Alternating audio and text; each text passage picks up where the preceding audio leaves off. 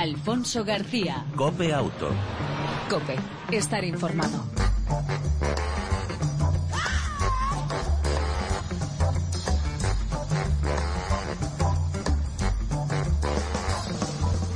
Hola, ¿qué tal? ¿Cómo estás? Bienvenido una semana más a este tiempo de radio dedicado, ya sabes, al mundo del motor. En esta cita semanal te ofrecemos eh, información, actualidad, opinión y entretenimiento, siempre sobre dos y cuatro ruedas. En el control todo un lujo, como siempre, nuestro copiloto y motero de pro, Pedro Díaz Aguado, al volante, Alfonso García. Sin más, arrancamos.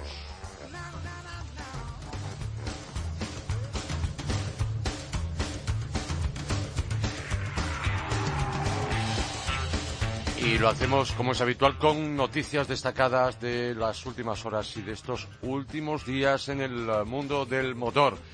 El vehículo de ocasión, primera opción de compra para un 75% de los eh, compradores. Este es uno de los datos eh, que se publican, se recogen en el libro blanco de VO de segunda mano publicado por la Asociación Nacional de Vendedores de Vehículos a Motor, Reparación y Recambios GAMBAN en colaboración con Das World Auto del grupo Volkswagen. Este documento indica que del total de personas que optaron por el vehículo usado como primera opción de compra, el 73% adquirió el coche un verdadero, eh, perdón, un vendedor eh, profesional, mientras que un 79% se decantó por un particular. Según la séptima edición de este libro blanco del VO, entre, las, eh, posibles, entre los posibles compradores de vehículos, el mercado ocasión sería la primera opción que barajaría el 77% de los encuestados. El factor precio es el que más influye en la decisión de compra de este tipo de automóviles, tanto en el entorno particular como en el profesional. Además, eh, más de la mitad de los compradores de vehículos usados se declara habitual de este tipo de mercado, lo que, representa un síntoma de que el usado adquirido a un profesional tiene poco que envidiar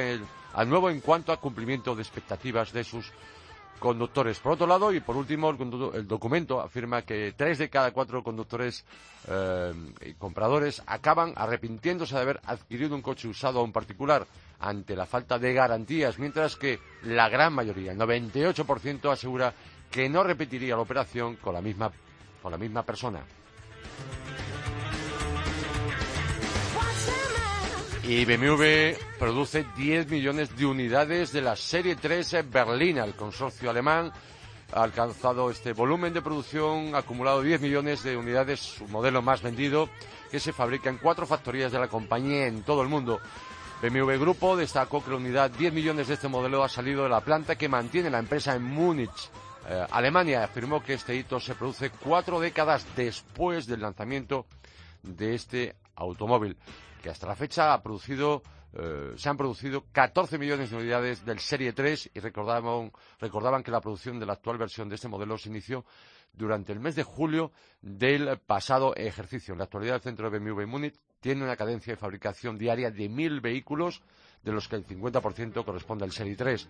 Además, eh, el centro también fabrica para otras plantas como Resburg en Alemania, Rosling en Sudáfrica y Tiesi en China.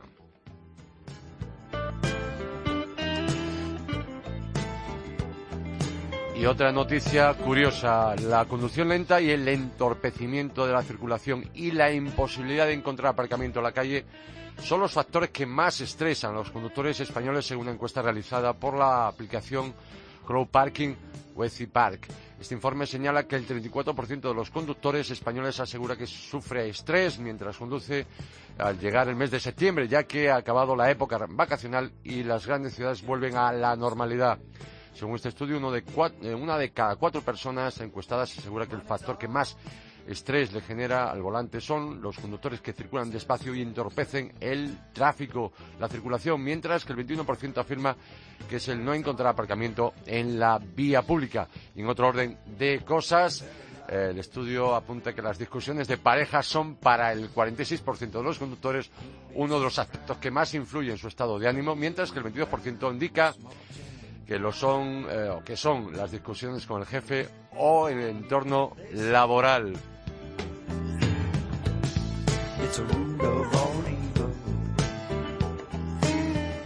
Y antes de ir con el invitado, una última y muy breve noticia. Eh, un mantenimiento adecuado de los neumáticos alarga la vida de este hasta un 25%. Esto es lo que eh, indica el Sistema Integrado de la Gestión de Neumáticos fuera de uso o tratamiento de neumáticos usados, TNU, eh, que también dicen que reduce el consumo de combustible, las emisiones de dióxido de carbono, de CO2, y esta empresa mm, apunta que llevar la presión adecuada de los neumáticos alargaría un 25% eh, subida, al tiempo que generaría un ahorro anual de 1.320 millones de litros de combustible y de más de 2 millones de toneladas de CO2 emitidas al medio ambiente. Y cambiamos de tercio y hablamos de algo que está muy de actualidad, la vuelta al cole.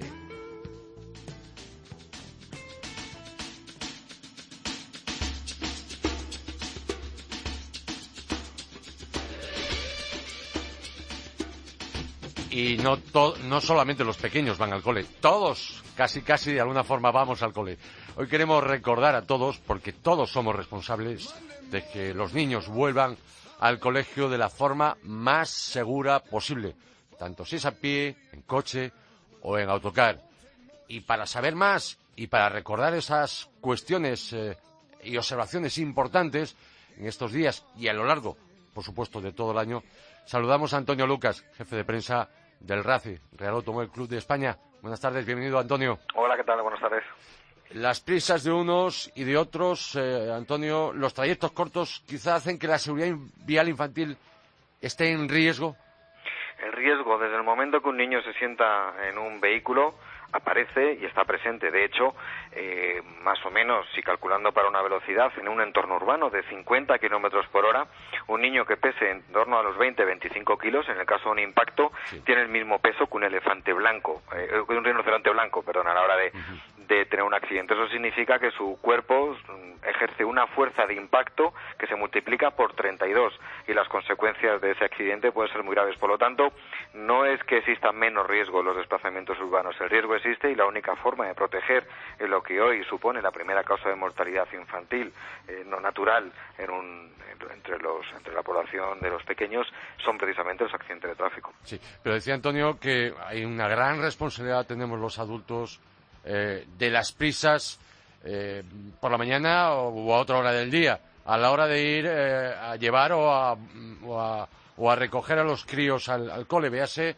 los diferentes medios, pero las prisas son malas consejeras. Por supuesto, las prisas en cuanto a que no tenemos tiempo para, para atarles correctamente y verificar que van bien sujetos. Las prisas cuando les dejamos sentados en la silla con la mochila puesta en la espalda porque estamos en doble, triple fila y resulta que tenemos que salir y el niño se monta rápidamente, se pone el, solo el, arnés o el cinturón y lleva la mochila en la espalda que en el caso de un frenazo puede suponerle una lesión muy importante en la espalda. Y las prisas también por llegar tarde, que asumimos un mayor nivel de riesgo y nos olvidamos que cuando estamos próximos al colegio estamos en un entorno de extremado, de extremada mm, peligrosidad, porque hay niños, hay niños moviéndose entre los coches, hay niños entrando y saliendo, por lo tanto esas zonas 30, esas zonas de peligro cerca de un colegio, tenemos que tomar la precaución. Por lo tanto, estoy completamente de acuerdo de que esas prisas pueden provocar un, un aumento del nivel de riesgo.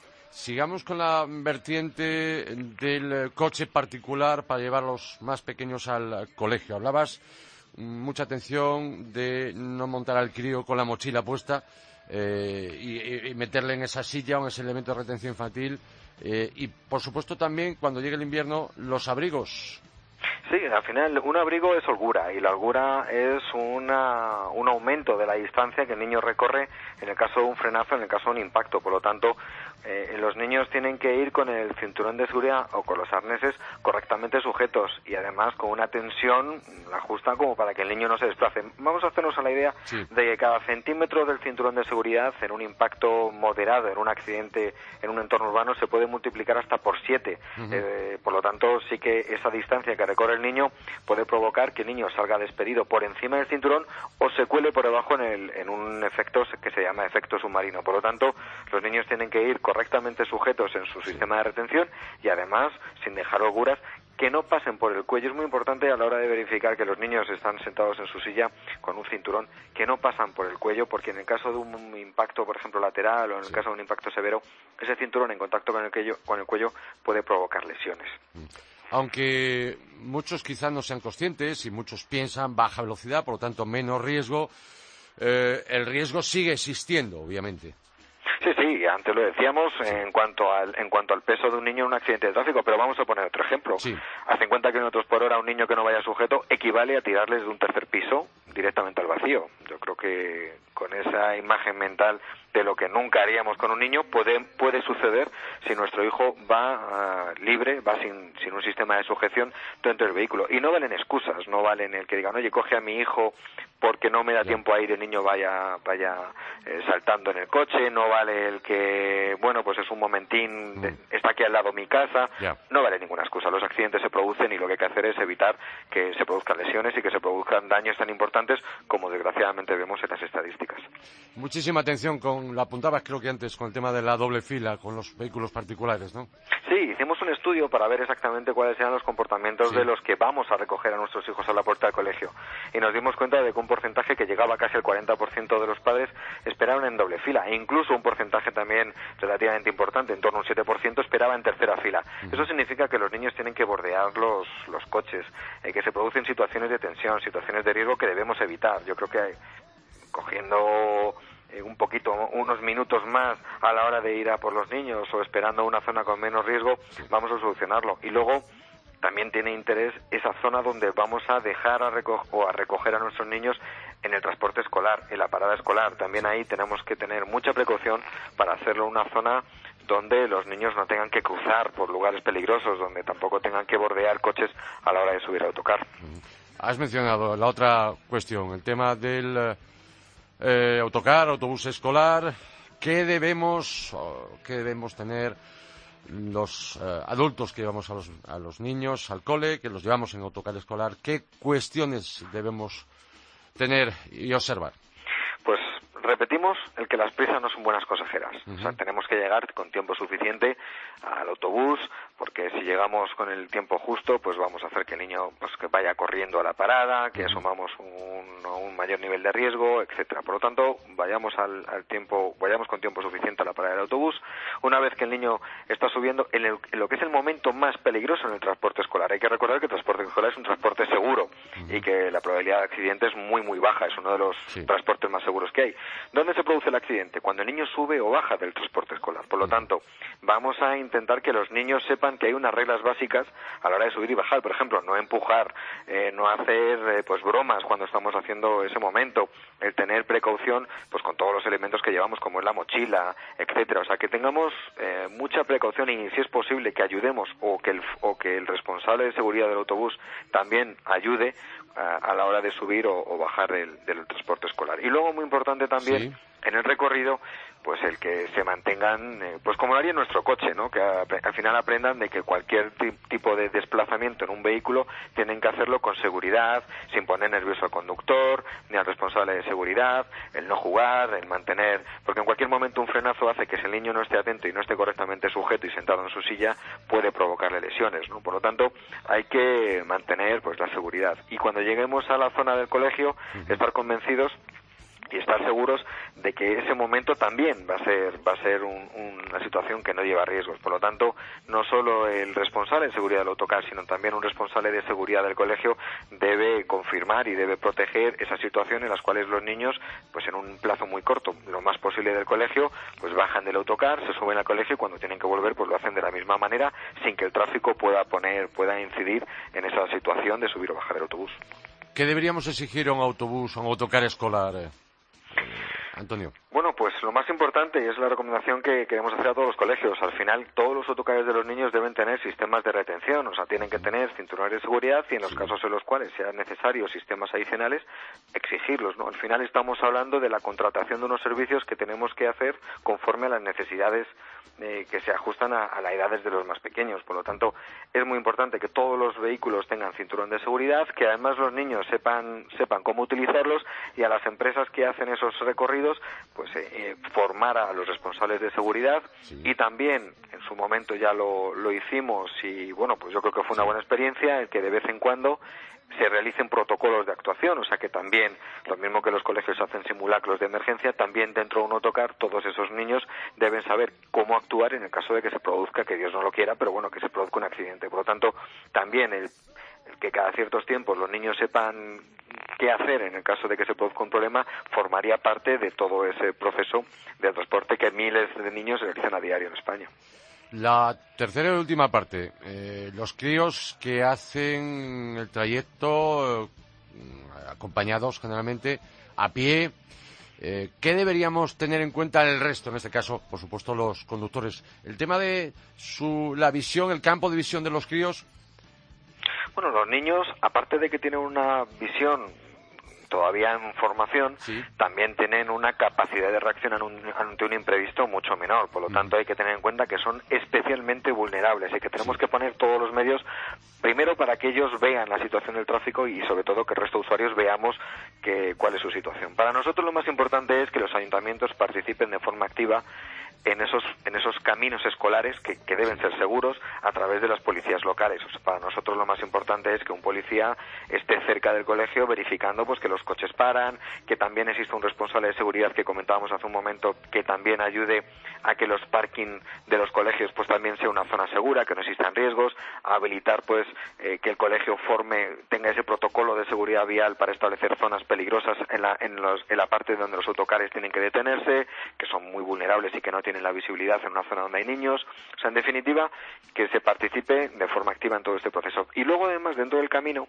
nosotros lo que creemos es que sí es bueno que antes de empezar el colegio, quizás en estos días, sea de vital importancia, que hagamos el camino con los niños, que los padres o los abuelos, los responsables que vayan a llevar a los niños al colegio, tanto para ir como a la vuelta, pues hagamos con ellos y les expliquemos pues qué zonas son las más peligrosas, qué hacer en el caso pues de que tengan algún pequeño problema, el establecer puntos de referencia para que el niño siempre esté orientado, en definitiva, familiarizarse con, el, con esos desplazamientos.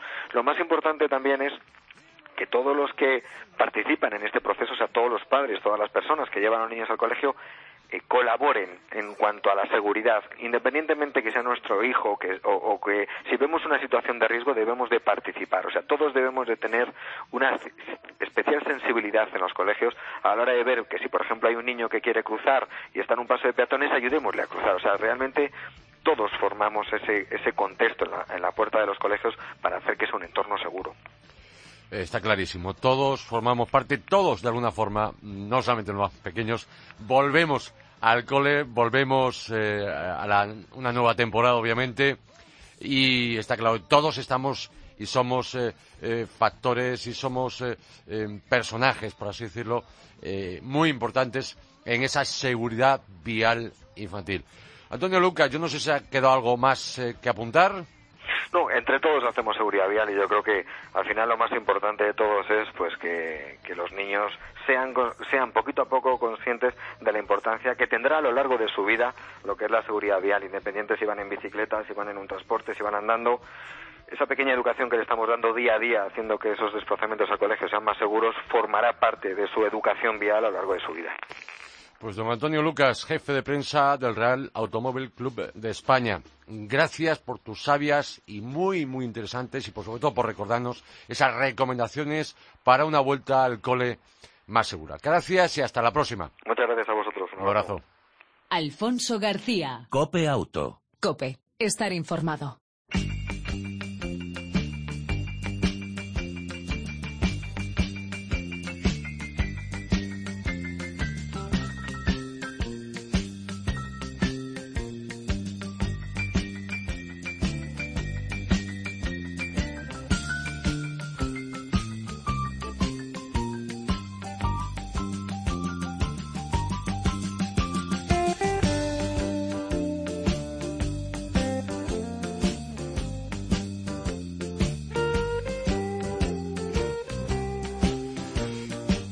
Aquí en Copiauto nos gusta dar siempre pistas, ideas de qué hacer este fin de semana a los que nos gusta el mundo del motor, ya sea en dos, en cuatro o en más ruedas.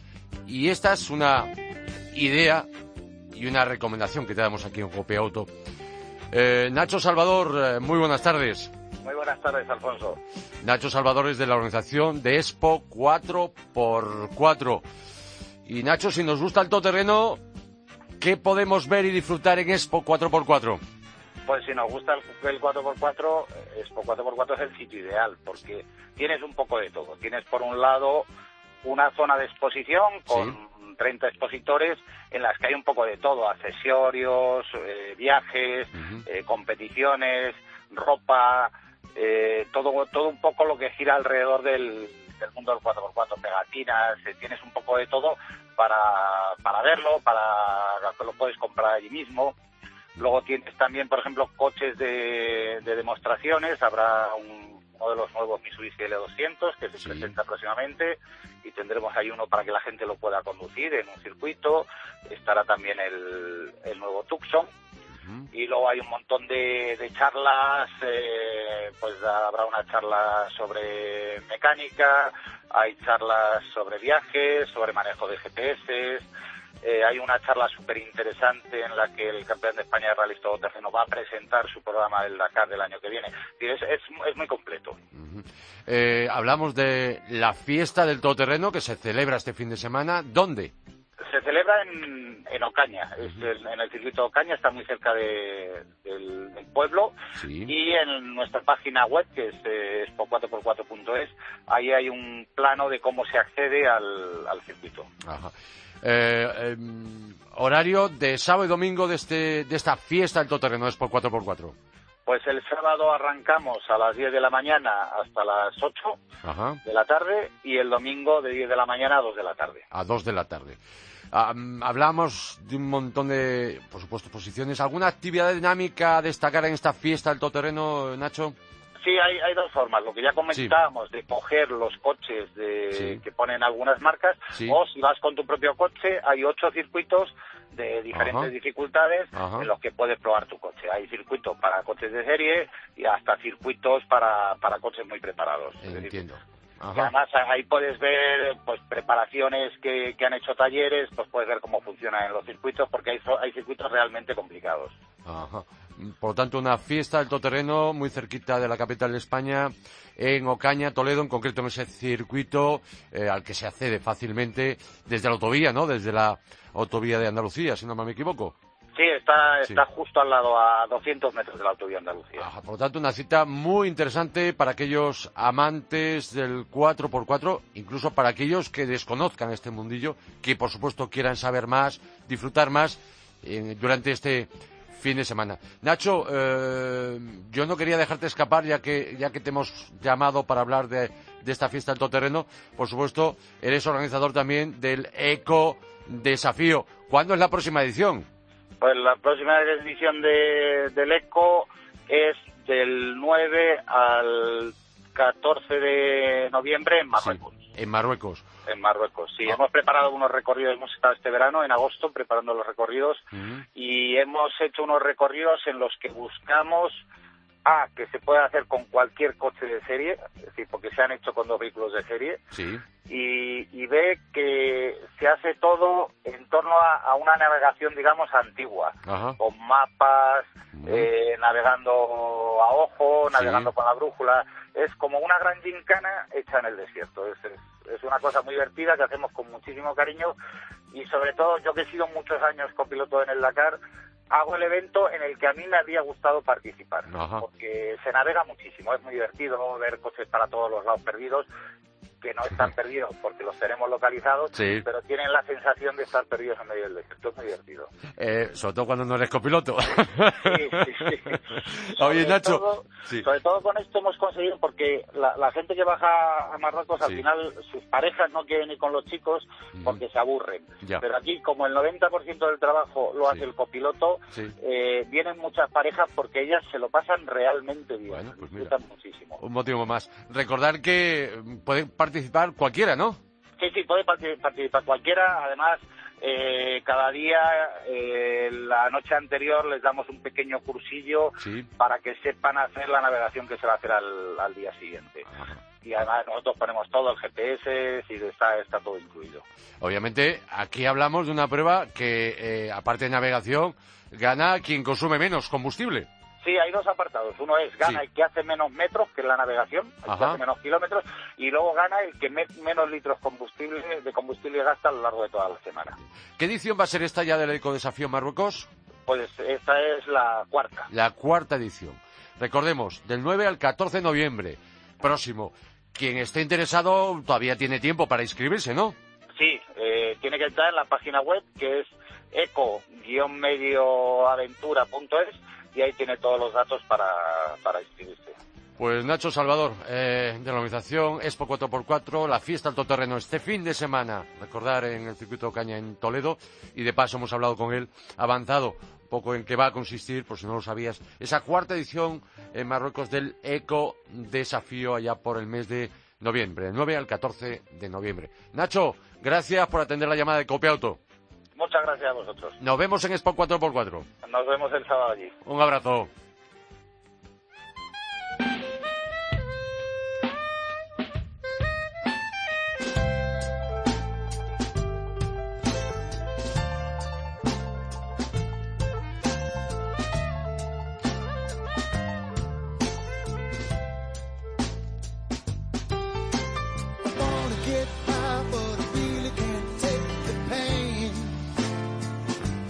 Esta recta final te traemos la novedad de la semana. El nuevo Honda Jazz, casi un monovolumen, eh, un pequeño familiar. Si no mal me equivoco, la tercera generación. Crece un poquito en longitud y también en distancia entre ejes. Y además colocando el depósito de combustible debajo de los asientos delanteros, pues se gana más espacio, sin crecer apenas. Eh, es un coche que aún que no llega a los cuatro metros, pero con respecto al anterior, repito, gana espacio sobre todo en plazas traseras y maletero. Como en el Civic, eh, el HRV, el nuevo Jazz, incorpora los prácticos llamados por la marca Magic Seat, esos asientos mágicos eh, traseros que se pueden abatir y llevar bultos, que va a permitir llevar bultos de hasta 2,5 metros. Además, eh, se facilita mucho ese acceso eh, porque las puertas traseras abren casi 90 grados, que hace más fácil ubicar a los niños en sus eh, sillitas infantiles. Notable altura para adultos también esas plazas traseras. Incluso llego a pensar que hay mejor calidad de espacio en las traseras que en las delanteras. De, de todas formas, buena postura volante para hacer un uso muy intensivo en ciudad y también otras novedades pantalla de 7 pulgadas de info entretenimiento con nuevo salpicadero. En cuanto a motor, solo una mecánica a ofrecer del nuevo Honda Jazz. El 1.3 turbo eh, alimentado gasolina de 102 caballos con caja de 6 marchas que destaca sobre todo por su suavidad y que permite rodar en marchas largas a pocas revoluciones con ese motor que se traduce en bajos consumos si no nos desmadramos con el acelerador, los consumos contenidos. Si no, eh, pues bueno, lo que pasa, se van. Pero en una conducción normal, eh, en ciudad en torno a los 6 litros de gasolina y en carretera en torno a los 4. Opción de cambio automático CVT con variador de 7 marchas y leva salvante. Aún y es un poco lento y incrementa el precio en 1.000 euros. Por cierto, para Europa no habrá versión híbrida como había en la anterior generación.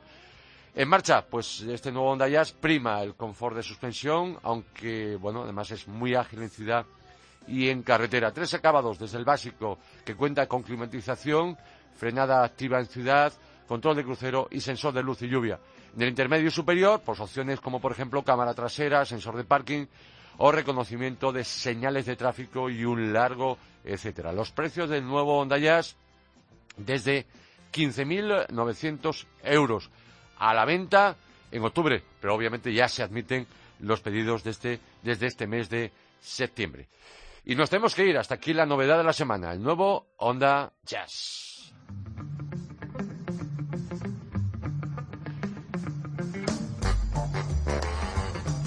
Y en esta recta final, y como hoy ha habido el programa de esta edición de Copia Auto muy de peques, muy de niños, recordar que eh, a partir del 1 de octubre los menores de edad de estatura igual o inferior a 1,35 a 1 metro 35 centímetros deberán utilizar sistemas de retención infantil y situarse en el vehículo en los asientos traseros según un Real Decreto eh, aprobado por el Gobierno que modifica el artículo 117 del Reglamento General de Circulación. No obstante, se establecen tres excepciones en las que los niños podrán ocupar el asiento delantero, que las plazas traseras ya estén eh, ocupadas por otros menores de edad de esta altura, que no sea posible instalar todas las sillas necesarias y que se trate de un vehículo bilplaza.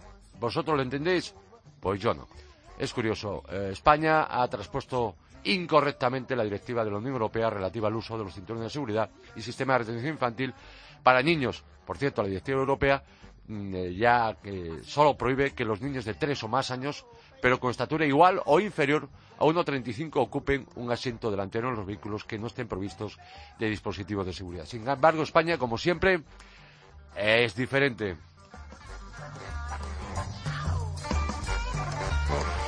En el control técnico, como siempre, todo un lujo. Nuestro motero de pro, Pedro Díaz Aguado. Ya sabes, te esperamos en la próxima entrega, la próxima semana de este programa mm, dedicado al mundo del motor, que se llama Copia Auto. Y mientras tanto, lo sabes, te lo recordamos, disfruta, si puedes, de tu vehículo y de los tuyos. El saludo de Alfonso García. Chao.